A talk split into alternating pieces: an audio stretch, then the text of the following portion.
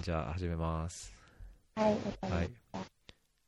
これ実は、あの実はというか、あのー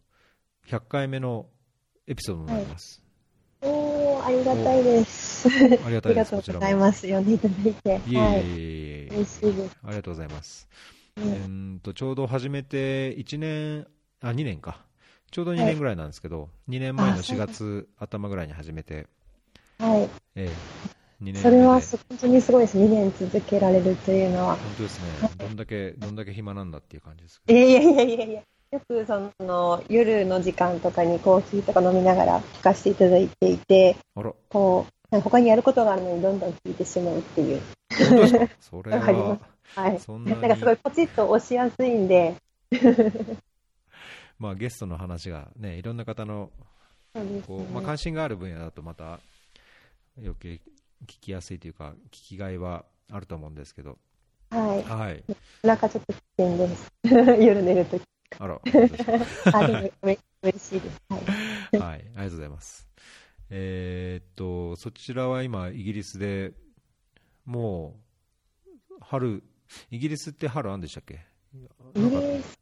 一応ある、あるあると思います。はい。おでーも、でも結構あの、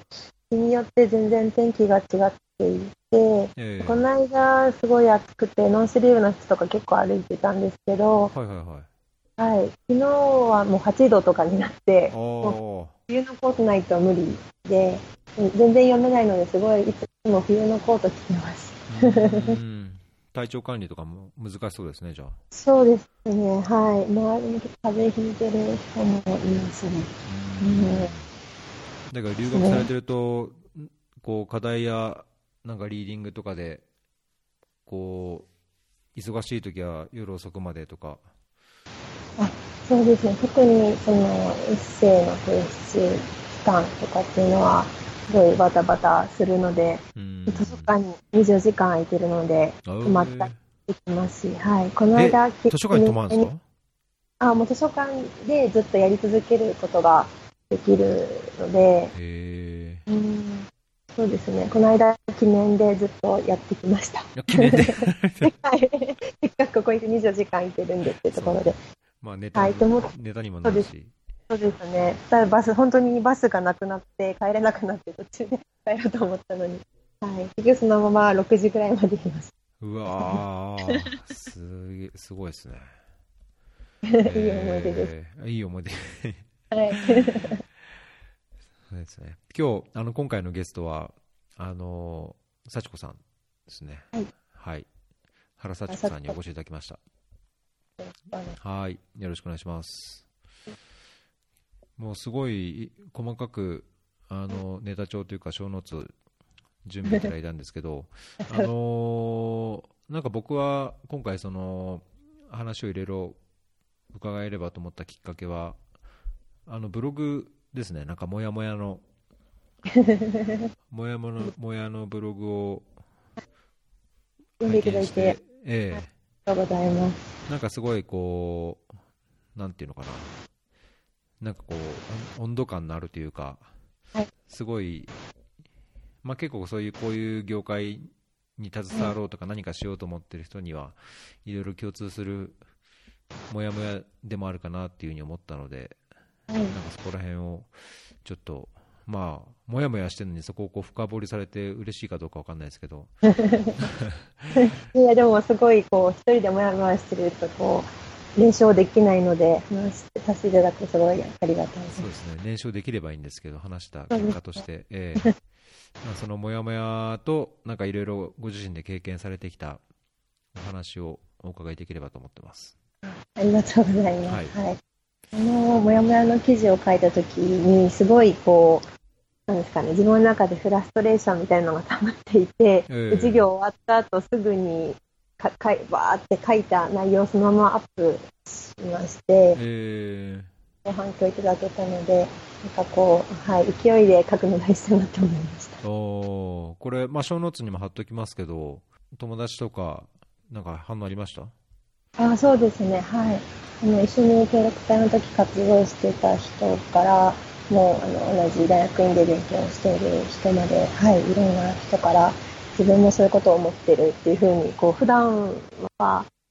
こう、なんか、もやもやする話ってあまり聞けないじゃないですか。うんうん、でもそういう話をこう、自分でブログに書くことで、その Facebook のコメント欄にコメントをすごい長いのもらえて、その後話したっていうのもできたので、はい。えー、じゃあ、あれですね、まあ、もやもやの話の中には、あの2つ主にあると思うんですけど、そのマラウィ時代、あの青年海外協力隊、今、なんだっけ、海外協なんか名前変わったんですよね。な？そうね急に名前変わって、そのよくわからないんですけど、海外協力隊だった海外協力隊。っていう変わりましたけど、えー、っと以前までアフリカのマラウィに行かれてた。そうです、はい、2016年1月から2018年の1月までマラウィにいて、コミュニティ開発っていう職種で、うん、えっと、東京で働いてまして、うん、輸入工場を主に。あ、はい、なるほど、そうなんですね。えー、なんかその時のなんかご友人友人の連絡でなんかモヤモヤがあったっていう記事が一つあって、えー、その世界のために何かしたいって何なんだろうっていうことでなんかモヤモヤですけども、ちょっとモヤモヤからじゃあお話いきましょうか。はい、あ、わかりました。はい。えー、っと、まあその記事を書いたきっかけっていうのが、そのまあ、今大学院で勉強している時に、うん、そのアフリカ、マラウイで働く時の同僚が急に亡くなってしまって、でそのご連絡をいただいたんですね。で、えっと、それがちょうど授業を受ける始まる5分前みたいな感じで、すごい、すごいよくしていただいた人で、私が馴染めな、アフリカに馴染めない時に、こう、笑わしながらグループに溶け込めるようにしていただいた、すごいいい人だったので、結構ショッで、でもそのまあ、これから授業が始まるって中で、うん、そのあんまり全然授業に集中できなかったんですけど、その時に感じたのが、そのまあ、授業内容で、例えばそのアフリカの健康問題であったりとか、輸入工場の問題とか、すごい大きな枠組みは習うんですけど、うん、その自分がそこで今授業に受け受けながら、でも実際今仲良くしていただいた人がその貧困とか貧困問題とかそういう理由で亡くなっていてなんかその勉強してるところとその現場私がいたところがすごいすごいなっていうふうに感じてしまいまして、うん、なんかそうですね、まあ、結局その時はもう授業を受けるしかなかったんですけど、うん、その授業を受ける中で例えばこの公式でしたりとか、この考え方でしたりとか、そのストレスに対しての批判とか、そういうのが彼の本当に健康に、彼が亡くならないために何がどうどうつながってるんだろうっていうふうに、もやもやしながら作っていたっていう。うん、なんかそれは、そのもやもやして、まあ、そのブログにしていろんな反応もらった結果、なんか自分の中でそれでもこう腑に落ちるというか、すっきりするものってありました？あ、うん、結構すっきりはしてないんですけど、うん、そういうをあの大学に来た当初から持っていて、でもこれって自分だけなのかなっていうふうに思ってたんですけど、あの書いた後にいただいたコメントで、自分もそう思っていたっていうふうな、そんな人からいただいて、あの同じように協力隊参加している人ですとか、そういうなくても、現場、アフリカに行ったことないけれども、自分もそういうふうに思思っているっていう人ですとか、っていう話をいただきました。はい。なんで、こう、もやもやするポイントは一緒なのかなというふうに思います。なるほど。うん。なんか、ブログだけじゃないんですけど、そういう話をその同じこっちで勉強している人バングラディッシュとかウガンダの人と話したときに自分もそう思ってるって言ったのでそれって結局ワールドワイドの話なのかなっていうふうに思いました。うんなるほど、まあ、だけどね、その国際協力というか、そのなんかやるっていう目的の先に、はい、そのそのマラウィの方、まあ、その個人に限らず、はい。まあ、一般的な受益者のその何かをにどこまでこう直結した効果があるのかないのかっていうのを考えると、はいまあ、。なかなかね難しい結構その働き方というかその NGO で本当にフェイス2フェイスでやるような場合もあれば、まあ、協力隊みたいにフェイス2フェイスの場合もあれば、その本当オフィスはい。まあ多分キャリアが上がっていけば上がっていくほどそのオフィス仕事っていうのが増えると思うのではい。その中でこう折り合いをつけるっていうのは多分多分キャリアを積ん積んでもモヤモヤはあるのかなと 僕的には、うん、思うんですけどそうでねすよね。きっとこの業界で働くと決めたら、このモヤモヤとは、その一生、こう、付き合っていったりとか、自分の中で消化していかなきゃいけないのかなっていうふうにすごい思います。うん はいねからそこら辺はあれですかその留学の中でその現場とアカデミックのはい。この距離はい。みたいなところでもやっぱりその似たようなモヤモヤがあるって感じですかね。そうですね。はい。やっぱり、もちろんその、アカデミックの内容が、そのままその、なんですかね、えっと、例えば、えっと、国際機関であったりとか、在家であったりとか、そういうところにつながっていて、その、アカデミックから出たこの、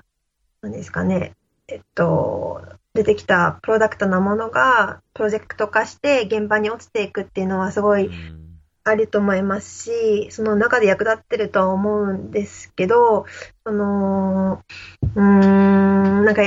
すごい距離感が遠いなっていうふうに思っていて、うん例えばその、私も今大学生の何も言えないですけど、大学研究機関もいろんな、こう、研究をしてますけど、その研究のお金をそのまま、えっと、学校を建てるのに使えれば、今、本当に学校がなくて困っているような子供の役に立ったりとか、あとは、そうですね、結局、あの、アカデミックじゃなくても言えると思うんですけど、例えば、あの、なんかアフリカのために何かしたいっていうので、起業したいっていうふうに思って、うん。なんかあの、まあ、技術を持っていくってすごい重要で、それがその後につながってくるっていうのはわかるんですけど、なんかそういうふうにこう、なんですかね、キラキラしたようなものとか、自己実現のようなものにしなくても、本当に困ってる人は、なんか、また助けられるのかなというふうに思っていて、うん。なんか国際協力がやっぱり外交ですとか、企業のその、まあ、権益ですとか、自己実現の一部になるっていう、その構造が、うん、なんか、それはああってしょうがなくって、それで成り立ってる世界なので、それはまあ、それ自体は悪くないと思うんですけど、なんかこう、自分のためにやってるのか、相手のためにやってるのか、そのバランスがすごい難しいなって思ってます。うん。いや僕もなんかそれ大学生の頃思ってましたね、まあ、それこそ昔、僕が大学生の頃って、まあ、日本がトップドナーになった頃で、えっとそれで、まあ、それこそ昔は箱物っていう、まあ、インフラとかそういう建物みたいな支援っていうのが非難されていて、まあ、ちょうどその UNDP の人間開発、んなんだっけあれ、にえー、と Human Development Report か、人間開発報告書みたいのが出てきて、その開発とかその国際協力の一部のそのか、まあ、なんだろうな、 key performance indicator みたいなのが、単なるそのインフラ整備とか経済発展だけじゃなくて、違ういろんな指標があるっていうのが出てきた時だったんですね。で僕、確かそのお世話になった先生に、いや、なんかその本当に現地にが必要とする支援、まあ、必要とするような開発協力をするべきだし、なんかそういうのをこう突き詰めていきたいみたいなような偉そうななんかレポートを書いてたんですけど、まあ、今、そういうふうにやってるかというと、うーん、みたいなところも正直あるし、まあ、だけど、やっぱり今でもそういう本当にじゃあ必要なものっていうのは何なのかとか、はい。あのまあ、組織の中でその予算の管理とか、中でのそのこう、なんだろうな、大義名分と現場での現状の狭間で、なんかこう、右往左往してるときに、なんかどこまで何が意味があるんだろうみたいなのは、思うときがあるので、はい、難しいとところですよね、そのもやもや感っていうか。うん。はい、高橋さんみたいにそこまでこう現場を経験されても、やっぱり思うんですよね。うん僕もだから現場、その現場も、なんかこの今日か昨日かツツイッターでなんかで誰かのつぶやきを見て、なんかあーとふと思ったことがあったんですけど、現場って何なのかっていうのは、僕は今でも分かんないところがあって、あの例えば、まあ、僕も仕事でザンビア、単純には主婦だったけど、ザンビアとかエチオピアとかヨルダンとかレバノンとか、まあ、インドもいましたけど、一番よく分かるのってやっぱりインドだったんですね、そのインドだとその留学をして、その現地の仲間もいて、友達もいて、本当農村に何もなく、そのペンとノートだけ持ってこうニーズ調査して、その社会的ないろんなしがらみとか、あの綺麗事だけではこう片付けられないいろんなものを自分で目の当たりにしたので、なんかそのこうインドにはいろいろこうインドについて深くいろいろ勉強した気はあるんですけど、じゃあそれ以降、同じようにその自分が仕事で、まあ、JICA の仕事かユニセフの仕事かで行ってる国で、本当に現地の人とこう本当の生活を理解して、あるいは慣習をこう肌で感じて、その中で、その開発事業に対して、まあ、考えた結果をこう反映できているかっていうと、やっぱり、もう本当、なんだろうな、海外にいるエクスパッツのその外国人の生活レベルでやってると、見えない現地の実情というか、現実もやっぱあると思うんですよね。なんか、うん、それだから現場を知ってるかって言われると、はい、たまに、うんとか、うん、ちょっとわかんない、まあ、青年海外協力隊の方が現場を知ってるかもしれないし、知ってると思うし。うん、現場って言葉って難しいんですね、確かに。うん、そう、そこはすごい難しいですよね。ですよね。同じその国であっても、人とその、まあ、村の生活全然違うと思いますし、考えること違うと思いますし、その、まあ、村とかで言っても全部の村が同じじゃないですし、結局なんか自分の知ってることにとらわれるのかなというふうに思っていて、はい。なんかマラウイに年住んで、マラウイわかなんとなく分かったと思ってこっち来たんですけど、結局その、私の知ってるマラウイは私のにがいたその村というか県しか知らなくて、低いともだけで、他の地域も知らないですし、私が出会ってない人の意見は、その、まあ、わからないので、私のレンズで見ていて、結局、その、現場っていう、その、なんですかね、切り取り方って難しいなと思いました。一人一人のレンズだと思うので、うん、そうですね。すねうん。だけど僕、だからこそ、その、今その大学院で勉強されたりとか、研究にお金をこう投入される必要性があると思うんですけど、まあ、現場で見ることって、その自分が一時情報として得るものじゃないですか。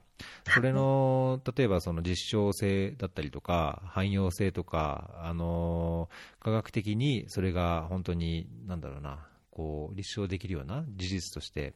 あの優位なものなのかって、多分分からない、判断できないのが、多分自分の見た現場だと思うんですよね。そうじゃなくて、あのまあ、どういう社会であれ、どういうコンテクストがあるにしても、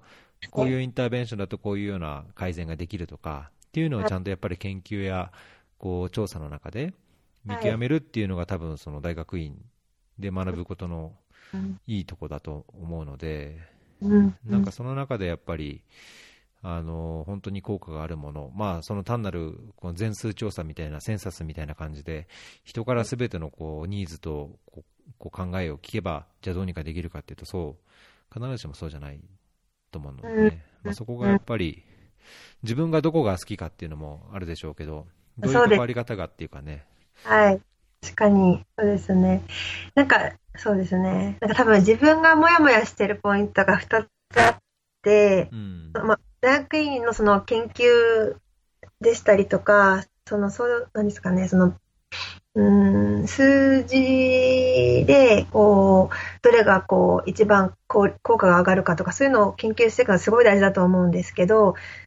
もやもやしているポイントは多分その感情的な2点があって、うんうんうん、が、えっと、やっぱりこのイギリス、例えばイギリスの大学院で勉強できるって、結構、その、世界の人口で言ったらかなり一部の、特にお金持ちじゃないですか。はい。まあ、日本人とかも含めて、で、ト族の出身の方も結構お金持ちの人が来てい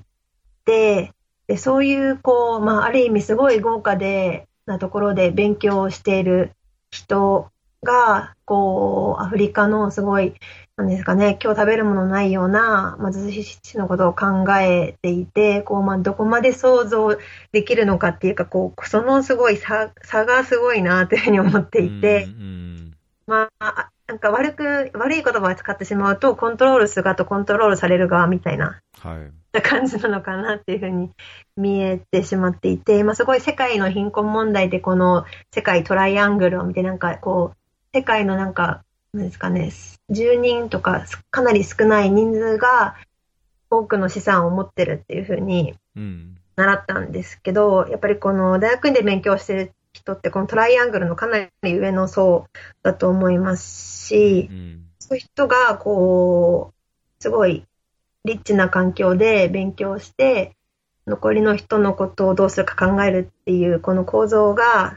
すごいなっていう、なんかゾワゾワしました。で、一つと、二つ目が、やっぱりあの、イギリスの開発学ってやっぱりこう、えっと、植民地化の中で、こう、は最初生まれてきたものだと思っていて、はいはい、やっぱり、来る前はまでは知らなかったんですけど、その、そういうようなところが、やっぱりまだあるのかなっていうふうに思っていて、なんかトップダウンの目線でしたりとか、うーん、なんですかね。その、まあ、途上国、例えばその、アフリカに住んでる人たちのようなことを、まあ、どうやったら、こう、効率的に、うん、なんか物が支給できるかとか、一番いい、そうですね、援助をして、まあ、大多数にこうプロバイドできるかみたいな、こう上から下への目線をすごい感じていて、で、の下がってるそのサセックスの IDS は、すごい現場に近いところだって言われるんですけど、うん、そうですよね。そういう、うん、そうですよね。そういう、こう、なんか上、あの、トップダウンの構造を感じることがあるので、うーん、なんか、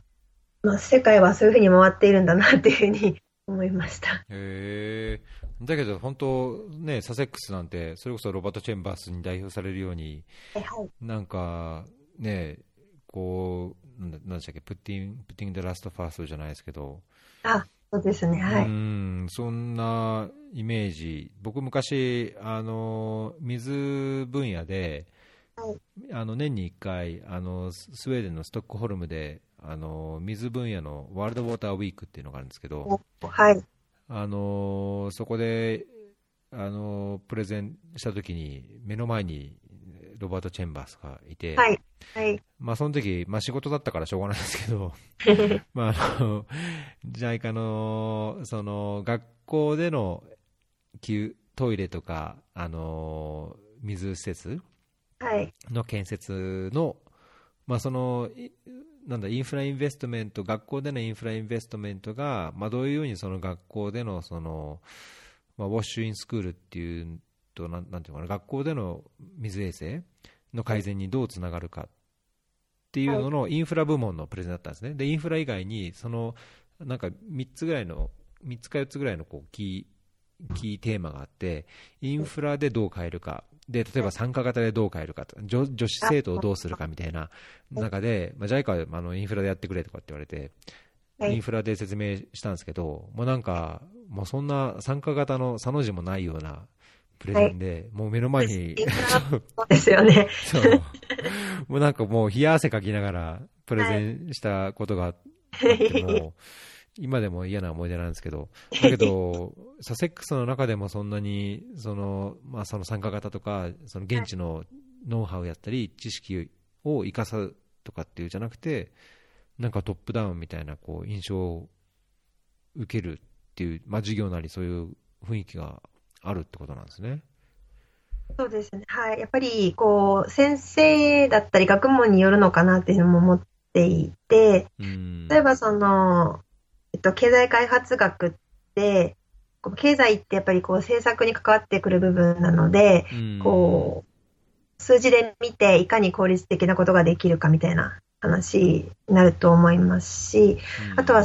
人で言ったら、こう、なんか、ロバート・チェンバース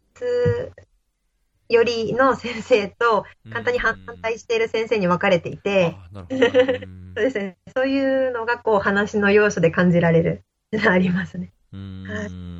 あのロバート・チェンバーさんの授業も、今、授業は持たれてないんですけど、年に5回、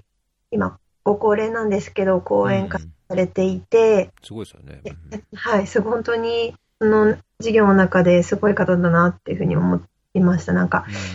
はい、授業なん、授業はの外ではしないんですけど、もちろん、その全部椅子を取っ払って、みんな下に座って、ね、写真見ると。はい、はい、してまして、で、その、すごい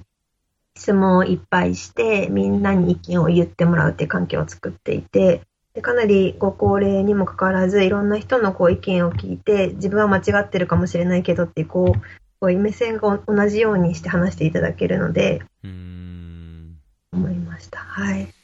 まあ、そういう姿勢でね、うん、そういう手法でとか姿勢で、まあ、現地でやっていければ、まあ、それこそ本当にこう、何でしたっけ、PRA じゃなくて LRA、ん？ララーニング、ん？なんか、そういう参加、はい、まあ、学びながらこう参加してエンパワーメントしていくみたいなのは、あれなんでしょうけど、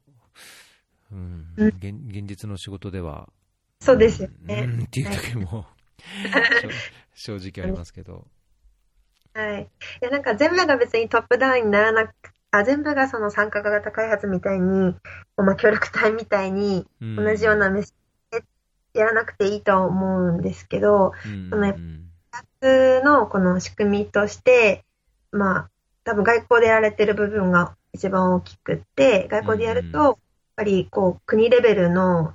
えっと、お話なので、うん、に政策としてやって、政策で上から下に落ちていくって形が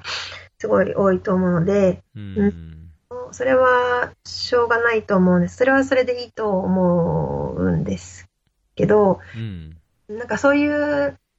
そうですね、そういうのをちゃんと知っといた方がいいかなっていうふうに思います。まあね、まあそうですよね。まあ日本でもね、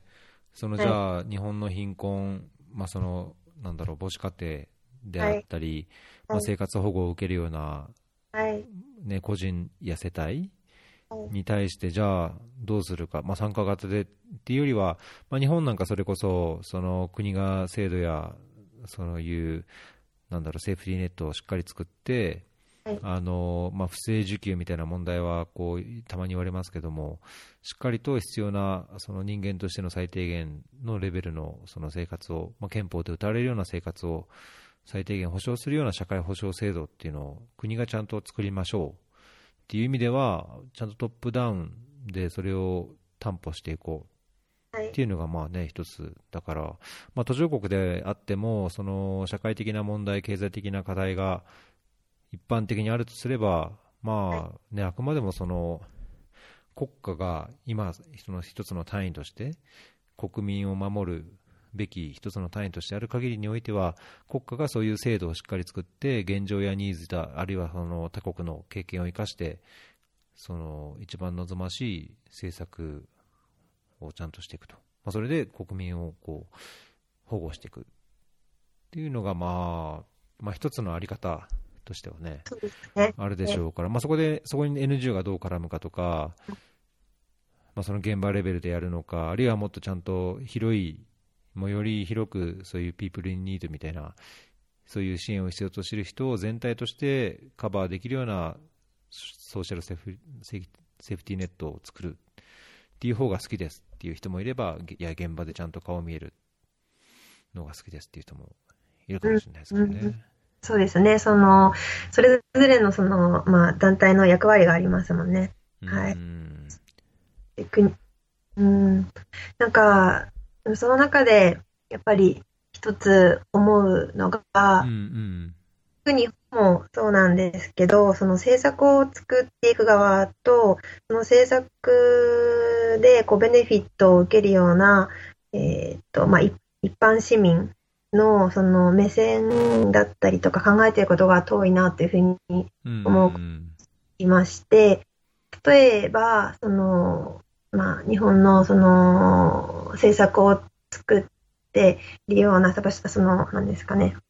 省庁で働かれているような官僚官僚さんとか、はいはい、ま人もいますけど、まあ、どっちかといえばやっぱりこう、うん、なんか、リッチな家に生まれたりですとか、ちゃんと教育の環境が日本で方がやっぱり多いと思っていて、あのえっと、セーフティーネットで、え例えば、えっと、何でしたっけ、えー、生活保護？そうですね、すいません。生活保護をもらうような方っていうのは、どちらかというと生まれた時からその貧しい家庭に生まれてる方が多いと思うので、そこのこの、その、人生の捉え方だったりとか大きく言ってしまえれば、まあ、目線の違いっていうのがすごい大きいなというふうに思っていて、やっぱそこうまく噛み合噛み合ってないっていうかか、この人生の中で交わるところがあんまりなかったのかなっていうふうに思って、なのだからこそやっぱり上の人はこう、切り捨てやすかったりとか、あと、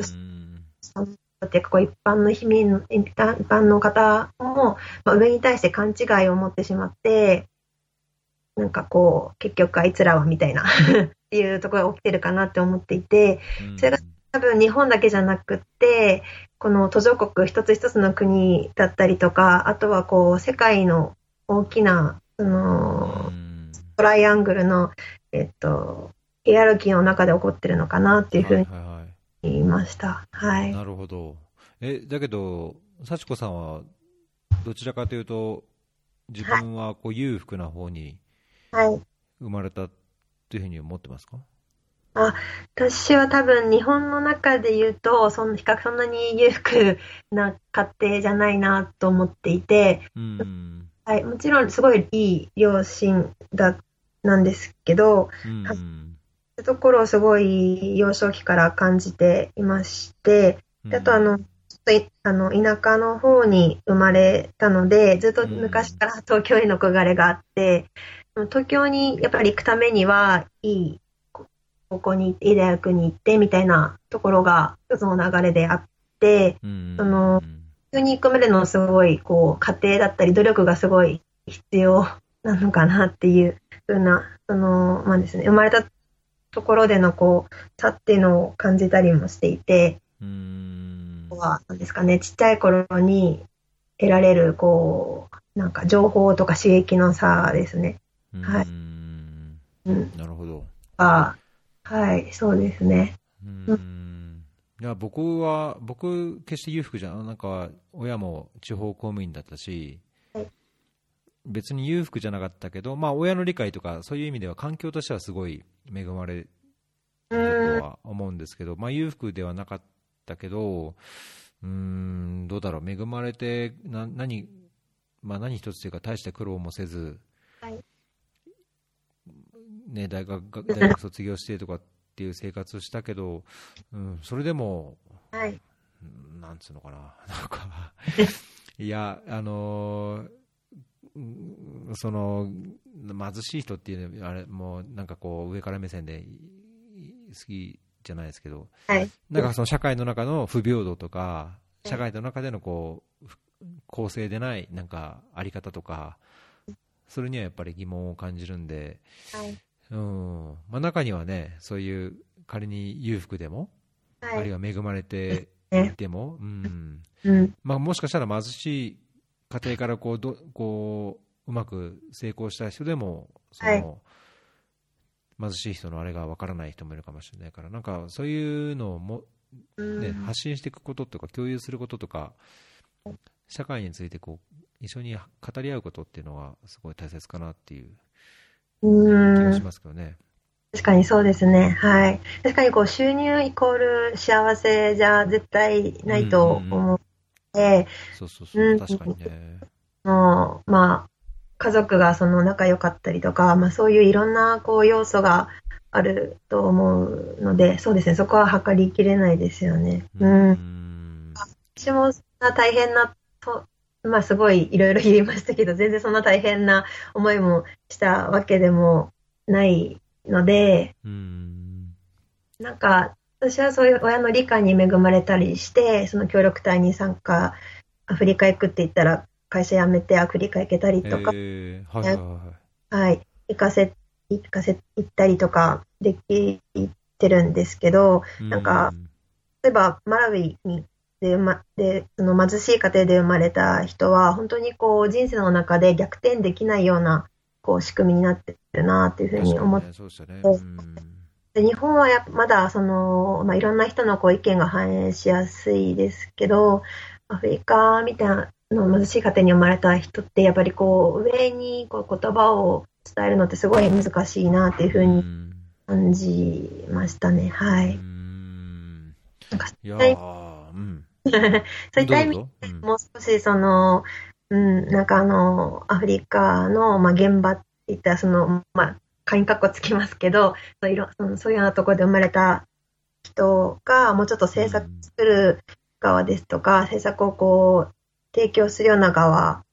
に行ったりとかできるようになれば、もう少しのこういろんな現場、ある意味現場レベルで、こう政策、効率的な政策が生まれたりとかってのもできるのかなっていうふうに思いました。うんえなんかそういう考えって、いつ頃からそのマラウェに行って、いろんな現状を見て考えるようになったんですか、はい、なんかいつ頃からそういう、こういろんな開発分野でのこうもやもやとか、まあ、現場現実とこう、まあ、理想と現実とのこう狭間というか、はい、そういうのをこう感じたり考えるようなことになったんですか？あはい、えー、っとそうですね。大学の時はすごい、えっとまあ、こう世界を救いたいなとかキラキラした思いを持って勉強してることも多かったんですけど、記録隊に行っって中で経験する中でだいぶ変わってきたかなっていうふうに思います。はい。すごい、あの、うん、はい、あのー、私が活動していた村の中ですごい仲良くなった、えっと、マラウィ人の男性の人がいてで、その人はすごいやる気があって、自分の生まれた村を改善したいっていうふうな思いがあったんですけど、あの、お父さんが中学校ぐらいの時に亡くなってしまって、結局、その、マラウイの中高学校を卒業できなくって、で、無職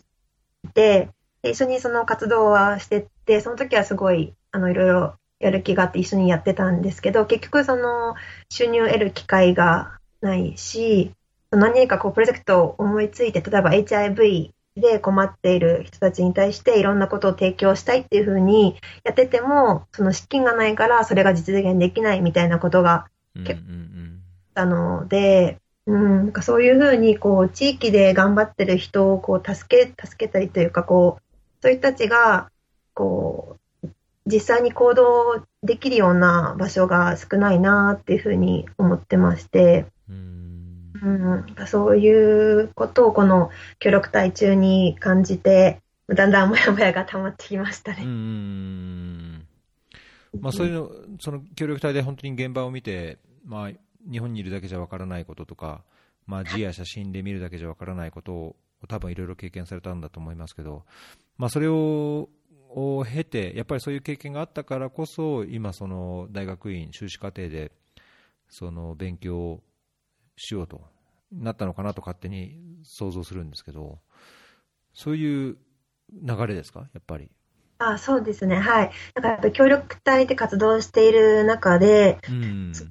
中でいろんな疑問が生まれてきまして、まあ、一つはそういうふうに、その、えっと、村に生まれた人たちが実際に、まあ、活躍して幸せになっていくためにはで、彼らのその思いを、えっと、どう実現できるのだろうっていうところが一つですし、うん。もう一つは、その、自分が働いてたのが、その、県、県庁だったんですけど、い。結構その、汚職みたいなことがいっぱいあって、うん。えっと、まあ、そういう、こう、政府の行動的な問題って、開発の世界でなどういうふうに言われてるんだろうっていうところを知りたくって、はい、大学院行くことに決めました。えー今、そのサセックスの修士課程では、はい。どのような、どういうことに関心を持って、どういうような勉強をされてるんですか？はい、えっと、今はそのビジネスがその途上国開発にどう生きるかっていうのをうん勉してるんですけど、例えばそのアフリカの産業政策とか、はいはいはいはい。企業、そのアグリカルチャーだったりとか、ビジネスでどう使うかみたいなところを勉強しています。はい。じゃあなんか関心としては、本当にその開発事業みたいな、なんかその、まあ、二国間援助なのか、あの多国間の支援なのか、まあ、開発プロジェクト、プログラムみたいなよりは、なんかビジネス、途上国ビジネスみたいなところに関心を持たれてるってことですか？あ、そうですね。はうい。その、大学生ぐらいの時から貧困問題に関心があって、うんで、その時はすごい資本主義とか、そういうような、こう、お金みたいなとこがあんまり好きじゃなかったんですけど、結局。資本主義の世界は変えられないので、やっぱりビジネスが、その、まあ、貧困問題を改善するための一つの大きなものかなっていうふうに思っていて、で、えっと、BOP ビジネスとかを勉強して、そうですね。で、その後、一回一般企業に入って、ビジネスの仕組みを勉強しました。はい。で、東京えーでもその、しゅなんか炭を作って売るみたいな 収入工場うんで、はい。で、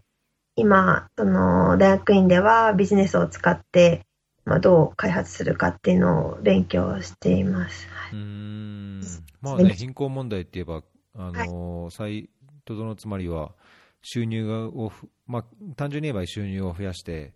はい。まあ、その貧困からこう抜け出して、まあまあ、社会的にはそういう機械の機械へのアクセスだったりとか、まあ、いろいろこうもっとイクイティなところはあるでしょうけど、まあ、そういうビジネスにね、仕事をしたいっていう人が仕事をできない環境だとやっぱり難しいと思うので、まあ、開発事業以上にそのビジネスとその途上国開発っていう文脈は、まあ、ここ10年以上すごい強くなってると思いますけど、その中でも具体的にどういうような分野とか、どういうようなあの業界とかで、はい。まあ、働きたいとか、まあ、そういうとこ研究したいとかっていうのは、関心のこうポイントっていう意味はあるんですか？はい、えっと、今はすごい、その、えっと、もともとその ICT の会社で働いていて、で、そのおー ICT にすごい、なんかこう、変える力を感じまして、イノベーションみたいなところを感じていて、で、そういうのを、あの、アフリカで使って、その、なんですかね、その現地にある問題を革新的に変えるっていうことにすごい関心があります。うん。キーワードで言うと、あの ICT4D ですとか、はいはいはいはい。うんこアグリカルチャーですとか、そうですね、ところに関心があります。はいうー。んおもしまあ面白いところですよね。ね、はい。えやり方はすごい、あの、この後すごい、あの、JICA で、ちょっとあの、働く予ー定なんですけど、あ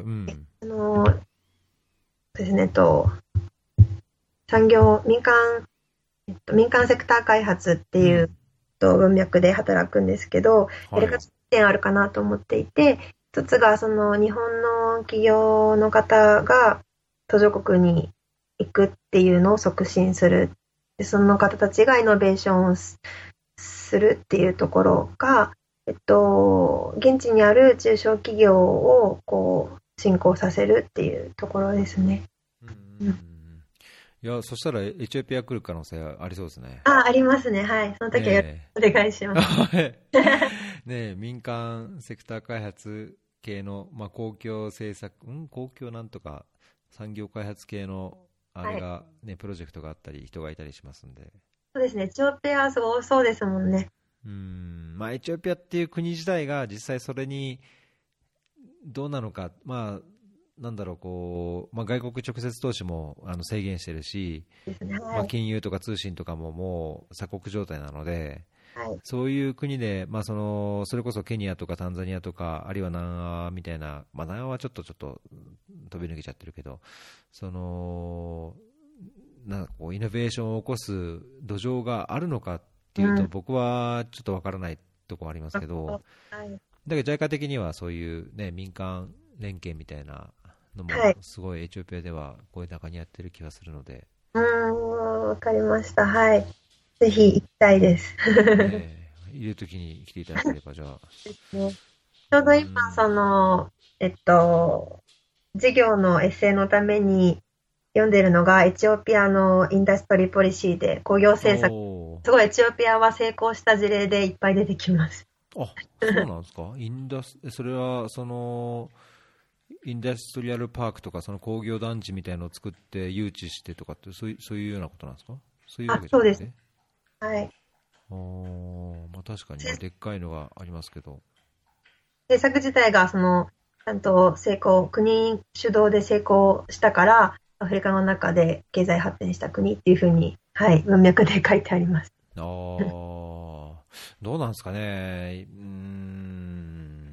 いや、なんか、ついこの前、その今、アフリカで起業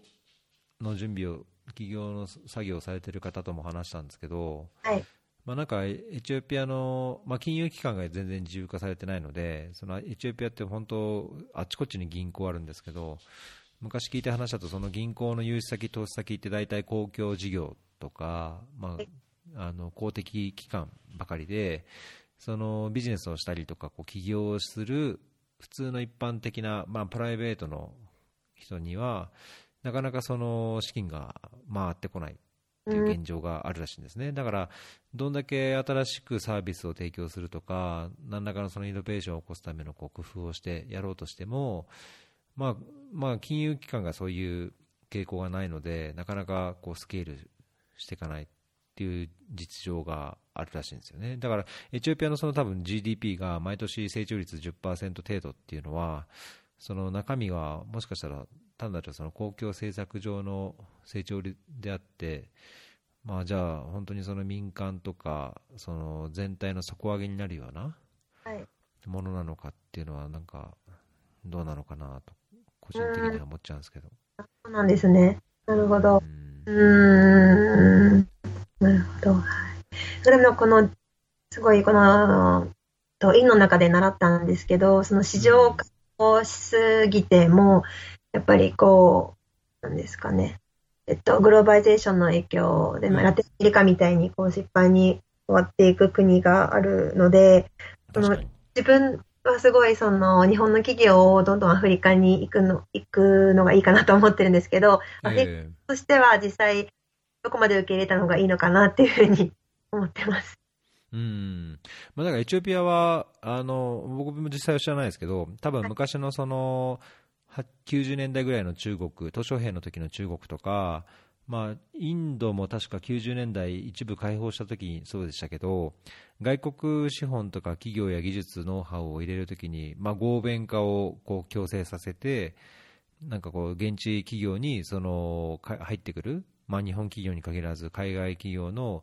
あのノウハウとかマネジメントとかっていうのを、まあ、現地が現地の企業はこう学べるような合弁化をこう促進するような傾向があると思うんですよね。だから全く開放しちゃうと多分それこそまあ乗っ取られるってわけじゃないでしょうけどなかなかその市場の中でも貧富の差が広がっちゃうし企業もその外から来ればね競争力としては絶対資金力も違うでしょうし技術的なノウハウも違うでしょうからはい。なかなか地元産業としては太刀打ちできなくなっちゃうと思うので、まあ、そういうこう保護しつつかつ経済成長しつつで、はさらにはその技術的なノウハウも自分たちに取り込んでゆくゆくはその輸出産業を育成するようなようにしようっていうのがまあ根幹にはあるんでしょうけど、そううんできたらすごいベストですよね。うん 難しいかもしれないですけどね。はい、ね、はい。なんか授業では韓国とか中国とか台湾がす成功した事例として出てきます。はい。日本はもう、でだいぶ終わっ、なんかもう出てこない。もう沈みゆくみたいな。すごい感じますね。はい。確かに。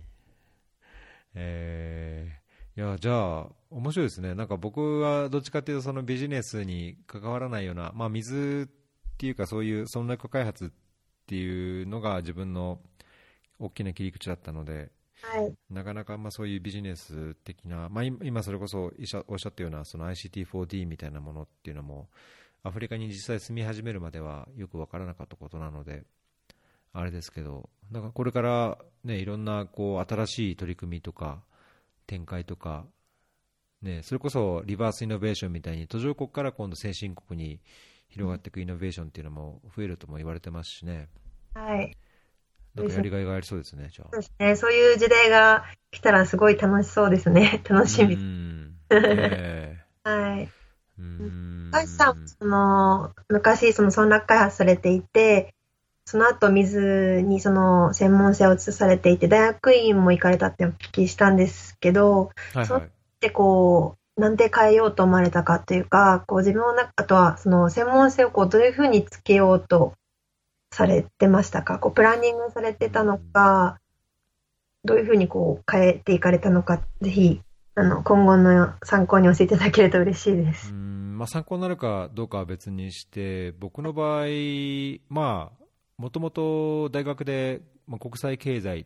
まあ、経済学勉強したので、まあ、具体的に別に自分にそういう開発に関連して、なんかこうスキルをつけたりとか、まあ、バックグラウンドとして強いものを持ってたわけじゃなかったんですね。なので、あのまあ、僕自身もその国際協力っていうかその途上国開発っていうようなものに実際、本当自分がやっていけるものかも分からなかったので、はい、まあ、どうせなら、どうせならとかやるんであれば、やっぱりその貧富の差を、まあ、単純に、まあ、ざくって言えば貧富の差をなくしたい、もっとこうまあ、公平に、平等でなくても公平にな世界があってほしい、まあ、そのためになんかできるんだったら自分はしたいっていうのから農村の貧困がやっぱり一番大きな課題だだと思ったので、まあ、それで農村開発って言ったんですよ。だけど農村開発ってすごい幅広くて、あのまあ、それこそあの国際協力サロンのあのあれでも言いましたけど、あの就学前教育もあれば、その女性のエンパワーメントもあるし、インカムジェネレーションもあるし、まあ、水衛生もあるし、まあ、保険とかもあるし、まあ、何でも村落って問題も、あれこれ問題もあったんですね。で、たまたま関わった NGO で、その井戸掘りとか、水、給水をやってたので、まあ、なんとなくそこで給水に触れて、まあ、JICA の仕事の中で、あのどうしてもアフリカに行きたいって言った時にあのつけてもらったプロジェクトが、まあ、そんな呼吸水だったと。うんなるほど。でただ、その時そんな吸水の別に専門もながあったわけじゃないんですけど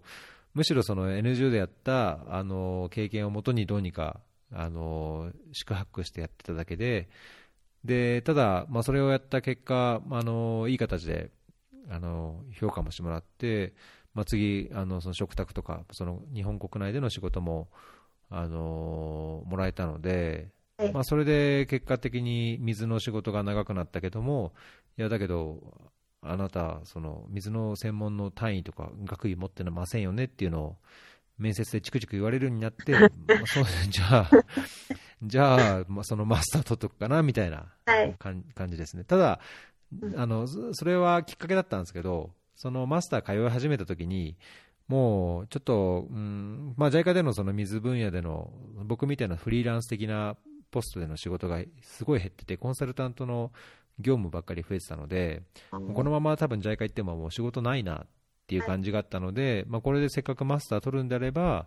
あの JICA 以外のところでその勝負できるというか、まあ、その自分のスキルセットを磨けるようにこのマスターを生かそうっ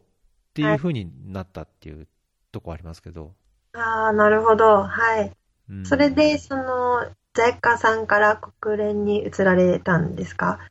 まあ、そうですね、それは幸い、まあ、たまたまその JICA で仕事をしているときに、知り合ったユニセフの人、はい、まあ、何人もこう友達になって、まあ、仲良くなれたので、まあ、全然それまで縁もゆかりもなかったけども、まあ、ある程度こう一緒に仕事をした人で、まあ、お互いこう相手のこう考え方とか、まあ、スキルとかも、多分分かれ分かれたところ分かったところがあったので、まあ、それもあってか多分こう急に応募しても、はい、その採用してもらえたっていう感じですかね。あなるほど、はい、今伺ってるとやっぱりこうご縁がすごい強いのかなと思いました。そうですね、確かに。うん。いや、僕本当、いろんな人に救われて拾われて、はい、まあ言いたいこと言ってしょっちゅう喧嘩したり、あの、あと、角が立つようなことばっかりするんですけど、だけど本当に、はい。うん。まあそれでも、本当拾ってくれる人というか、あの、うん。これ応募しなよとかって言ってくれるような人がい。たので、はい、本当そのおかげですね。あなるほど、はい、うん、なんか大学の頃から国際協力にこう憧れていて、その時から自分の専門性ってなんだろうって悩んでたんで、今も悩んでるんですけど、うん、こう戦略的にこれこれってその定めてやるんじゃなくて、やっぱりこう、そのご縁の中でだんだん決まっていくようなものもあるのかなって伺ってて思いました。うん。まあ、だけど実際は必ずしもその円だけで言うと、はい、まあいい使い勝手のいい駒にしかねならないこともあると思うので、僕は必ずしもその円だけで仕事をしたりあるいはその先を選ぶよりも自分の中でやっぱりその興味関心があって続けたいもの、続けられるもの、まあ、それに対してこう自分のスキルをちゃんと考えてつけていく、まあ、それをあの場合によっては履歴書に落としたときにちゃんとこう、なんだろう。ちゃんとストーリーになってというか、こういう経験があってこういう知識技術を得たから、まあ、こういうようなステップアップをしてきてスキルセットを持ってるんですね。でそのスキルセットでこういうところでちゃんと勝負したいんですねっていうのが分かるような、まあ、自分なりのやっぱりそういうストーリー的なものは、ストーリーともこうスキルセットみたいなものは持っておくべきかなと、まあ、それはそれがはっきりすれば、多分そういう縁も、はっきりした縁があったり、うん、そうですよね。そういうのもあるんじゃないかと思いますけどね、まあ、本当これは多分人それぞれで、はい、うん10人いれば多分10人それぞれのこう縁と専門の作り方みたいなのがあるとは思うんですけどね。はい。ああ、なるほど。はい。ストーリーっていうの大事ですよね。うん。うん、はい。辻褄合わせとも言うかもしれない、ね、そうですね。うまくいい。みたいな感じ。はい、最近、その CV を書いてて思いました。うんだけども、卒業前からその JICA で仕事が決まってるっていうのは、非常にやりがいもあって、準備もしやすくて良さそうですね。あそうですね、はい。あの特にその自分が行きたい、行きたいと思っていたようなこのビジネスに関連するようなところなので、すごい、はい、ありがたいです。うん、それもちゃんと考えながら、授業で何勉強するかっていうのも考えられるので、はい。うん。やっぱり最近すごい愚痴みたいになっちゃうかもしれないですけど、一点悩んでることがキャリアであって、えー、ぜひお話お聞きいただければと思うんですけど、そのやっぱりキャリアとそのプライベートのバランスっていうのがすごい難しいなと思って、で、今、なんとなくキャリアの方向性もこっちに行きたいなっていうふうに見えてきたりとか、はいはいはいはい。あとこう、なんですかね、ご縁がなんとなくつながって、なんとなくこの NGO の業界こうとか、こういろんな話がお聞きできるなったんですけど、やっぱり、あのー、今、あの、えっと、さ、えっと、29なんですけど、えー、で、なんかあのー、なんか、ちょうど今、プライベート、結婚とか子供も欲しいですし、そっちのバランスと、これからのキャリアってどうしたらいいのかなって悩んでまして、うん、同じような話をいろんなあの女性の友達としてます。うんいやなんかそれは本当、僕のパートナーにそれこそ答えてもらう方が、い、いような気はしますけど、だけど、まあ難しいけど、どうにかななるというか、どうにかするしかないっていうのは、なんかよく、うん、パートナーも言ってますね。で、どうなのかな、結構やっぱり、環境は変わってると思うんですよね。で、その例えば僕がそれこそ昔 JICA に関わりだした15、6年前で、あの同じように僕、最初 JICA にジュニア専門員で入ったんですけど、ジュニア専門員で入った時に、やっぱり女性はその出産になるようなことがあったら、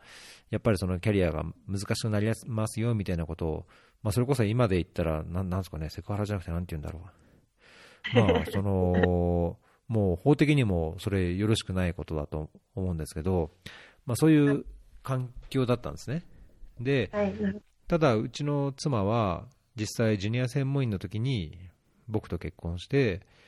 子供も授かって、で、それまで前例があったのかなかったのかっていうぐらいな感じで、あの出産のための休暇ももらって、出産をして、12戦のその海外派遣っていう形で出産後、仕事に出たので、まあ、どう、うん、なんかどうにかなることは、仕事上、どうにかある、なることはなるかなと思いますね。まあ、そのやっぱりパートナーの方というか、相手の方がどう思うか、まあ、どういう仕事をされてるのかっていうのは関係はあるかもしれないですけど、うんだから僕はやっぱり、ね、一度きりの人生だし、はい、それは悩むよりも、どちらも思うように進む方がいいって大体言うと、大体パートナーに、いや、そんな、そんな綺麗事というか、うまくはいかないんだと言われるので、はい、機会が、機会があれば、そのパートナーの方の話を、パートナーと話をしてもらえる機会があると、よりまともな意見が聞けるかもしれないです。すごいパートナーの方、すごいこの見本ですね。うーん、ねえ、どうなんですかね。だから彼女ももともとずっと仕事もしたいし、キャリアも築き上げていきいきたい。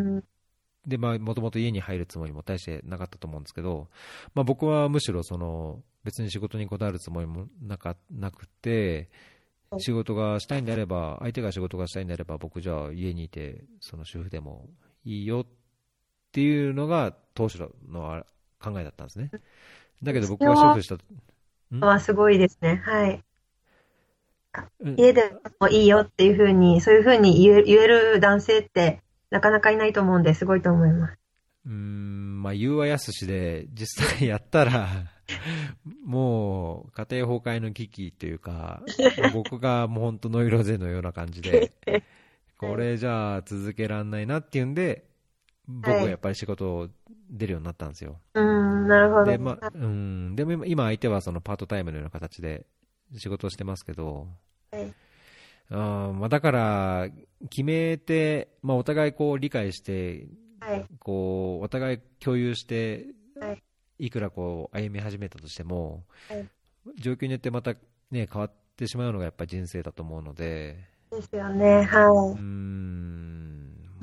まあ、だからなんとも難しいですよね。なんか違う例も多分いろんな例があると思うので、ただなんかそういう悩みはよく、あの僕も、えっと、ウガンダにいる安子さんっていうその NGO で働いてる方もやっぱりおっしゃってましたし、いろんな方がいるので、うん、なんかできれば、その、僕でなくて、まあ、パートナーなのか、その女性同士のこう対談というか、話をして、話をしてもらって、なんかそういう、なんだろう、こう共通するような悩みや、現実的なこうお話を、女性同士にしてもらうようなエピソードを作れればなっていうのは思ってますけど。ぜひ、それがあればありがたいです。多分いろんなの同じように悩んでる方も助かると思います。再協力業界で働く方って、やっぱりこういろんな世界各地にいらっしゃるんで、うん、こうなんかあんまりこう、皆さんどういうふうにマネジメントしたり経験されてるっていうのが見えにくいなというふうに思っていて、なのでそういうお話があるとかなりありがたいです。ねえ、はい、なんか、その、いや、この人とこの人とか、いや、自分自身がこの人と話してみたいとか、あれば、あの、後でこっそり教えてください。ありがとうございます。はい。なんか、あの、以前考えたことあるんですけど、はい、その、僕が別にこう話して、その、それぞれの方とスカイプでつないで録音しなくても、今録音だけだったらどうにか何でもできるから、その、女性同士でこう簡単に話せない、まあ、その匿名同士とかでも結構だと思うんですけど、こういう多少機微な話でもこうみんなが思っているような悩みを話して、まあ、それがいろんなケースでねいろんな考えを持っている人がそれぞれ出て話してっていうのを録音してもらえれば僕はなんかそれをこちらで配信するだけみたいなのがあってもいいかなとは。すごいいいですね。発展型ですね。はい。ぜひ高橋さんのパートナーさんにお話ししたいです。あじゃあじゃあ聞いておきます。ありがとうございます。はい。はい。まあなんか大体話してとかあの出張の時にあのこの人と録音しといてとかって言っても、はい、あんまり言うこと聞いてくれないんですけど。そうなんですか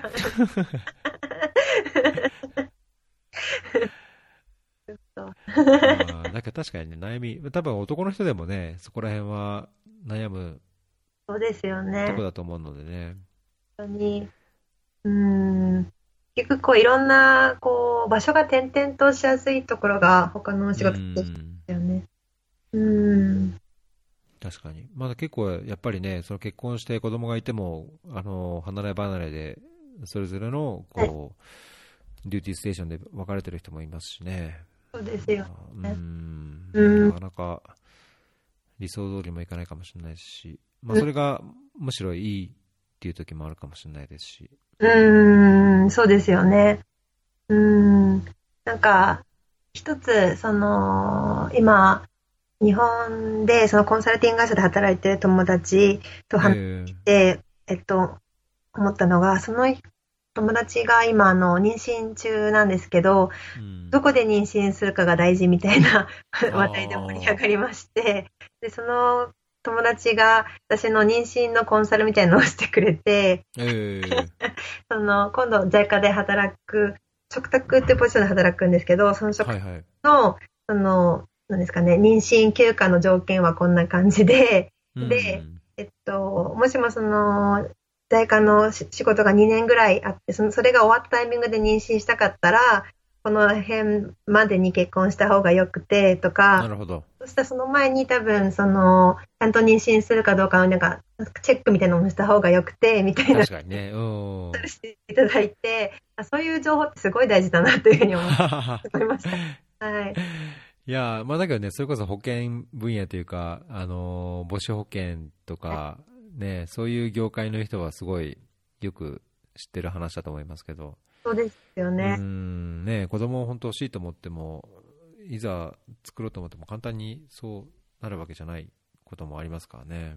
そうですよね。はい。なんか、どのタイミングで結婚とか出産とか、あとは、どの国で子育てしやすいとか。うん。あると。そうそうそうそう。はい。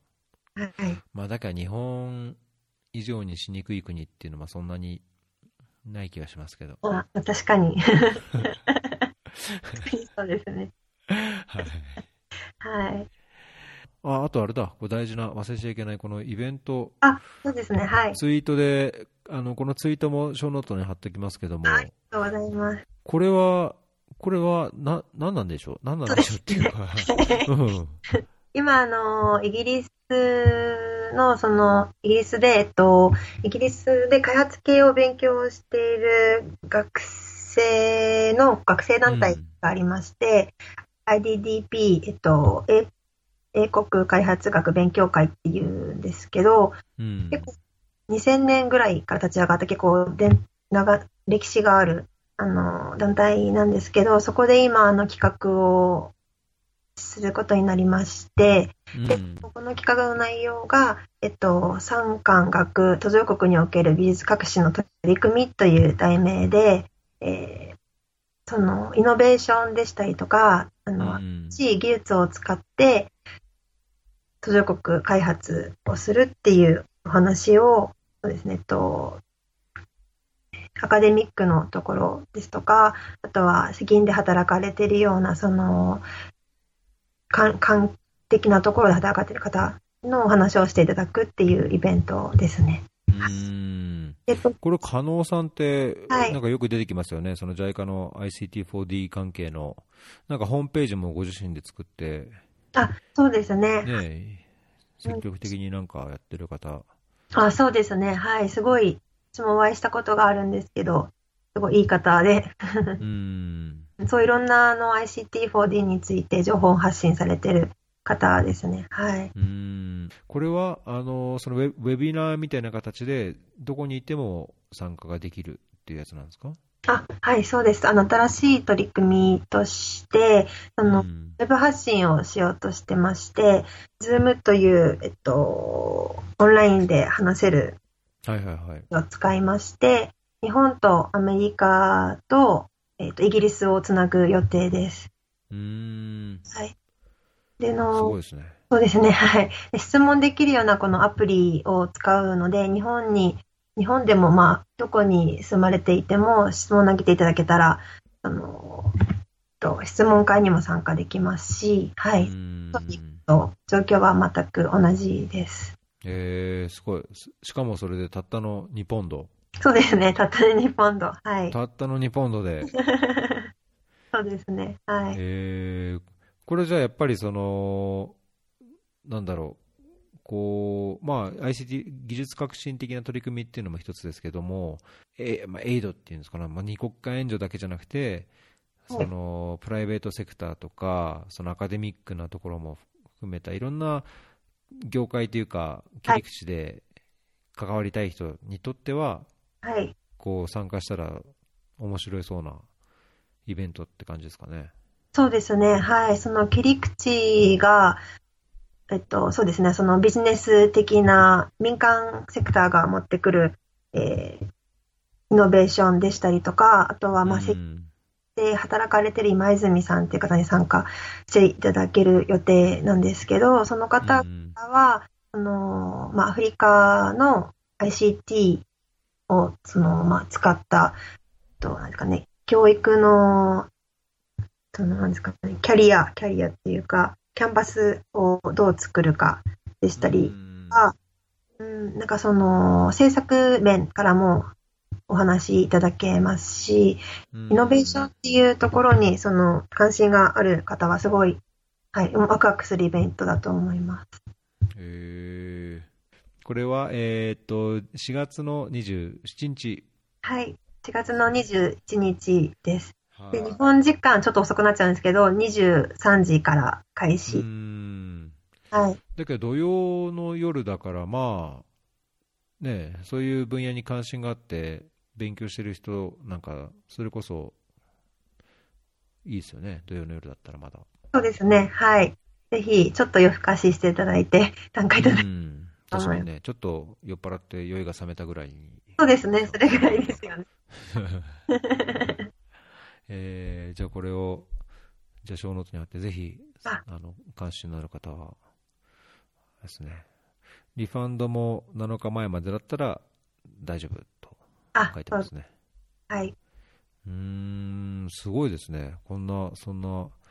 英国開発学会、開発学勉強会っていう、歴史のある、うん、あのー毎回、えっと、2000年から立ち上がっていて、学生だだけでやってるんですけど、毎月誰かをお呼びして、テーマでお話、いろんなテーマでお話いただいてまして、例えば教育ですとか、次は多分、ろ次6月は多分、あの、インフラ系になると思うんですけど、そういうふうにテーマを決めてやってます。なるほど。はい。でそのそのアーカイアーカイブをポッドキャストで配信しちゃうっていうのはダメなんですか？検討してみます。はい。そんだけ歴史があって、ここれだけこうね、すごい人たちが話す内容って、なかなか、まあだけどこれ有料でやってるから、あれですね、あんまりポッドキャストで無料で配信しちゃうと、はい。参加するインセンティブが そうですね、そこなんですよね。はい。うん。この、で撮った内容をちょっと無料で配信するかっていう話もあったんですけど、ちょっと今回うん。無料にするので、こ第5回の今回の配信はやめておこうって話になってまして、はい。うん。あのえっと、世界中を今つないで配信するのは今回初の取り組みなので、今後も頑張っていくと思います。うーんいやじゃあなんかいろんなね世界中から多くの方が参加していろんな議論とやり取りがあるといいですねあそうですね、はい。なんかあのーあんまりこう国際協力サロンだとあんまりそこそういういろんな話を聞く機会がないのではい、そうですね今。回はとても良かったですけどなんかサロンでもねそういうのがあるとまたいいかなっていう気がしますけどそうですね、はい。確かに、サロンはやっぱりこう、いろんな方いらっしゃるんで、一人が話して聞くみたいな形になっちゃいますもんね。うーんねえまあ難しいはいあれ。もありますけどね私もお話できて、すごい勉強になりました。ありがとうございます。いえいえ、こちらこそありがとうございました。なんかいそ結構大変ですか、今、はいもうだって、これから論文とかなタイミングなんですよね。そうですね、はい。ちょっとあの、5月に論文が4つぐらいある、ああって、こう、死ぬのが決定してるので、できればうん4月中にやりたいなと思ってるんですけど、今思ってるっていうところで。と今回、えーエピソード100で、いたはい、だいてかなり光栄です。ありがとうございます。ガツッとこう切り板で、はい。はいでまあ、コメントとかあの何かあれば、あのハッシュタグフェアリー FM でいろんな方につぶやいてもらえて、もし同じようなその、ね、あの結婚とかその、まあ、ライフライフプランと仕事のワークプランとのこういろんな悩みとか、同じような話があるようであれば、それこそなんか女性トーク、ガールズトークみたいなはい。会をこう設けたいと思いますので、はいぜひお願いします。はい。はい、皆さんのモヤモヤを伺いたいです。はい、そうですね。はい。じゃあちょっとパートナーにも聞いていきます。ありがとうございます。はい。はい。じゃあ今日は、あのー原幸子さんでした。どうもありがとうございました。ありがとうございました。はい。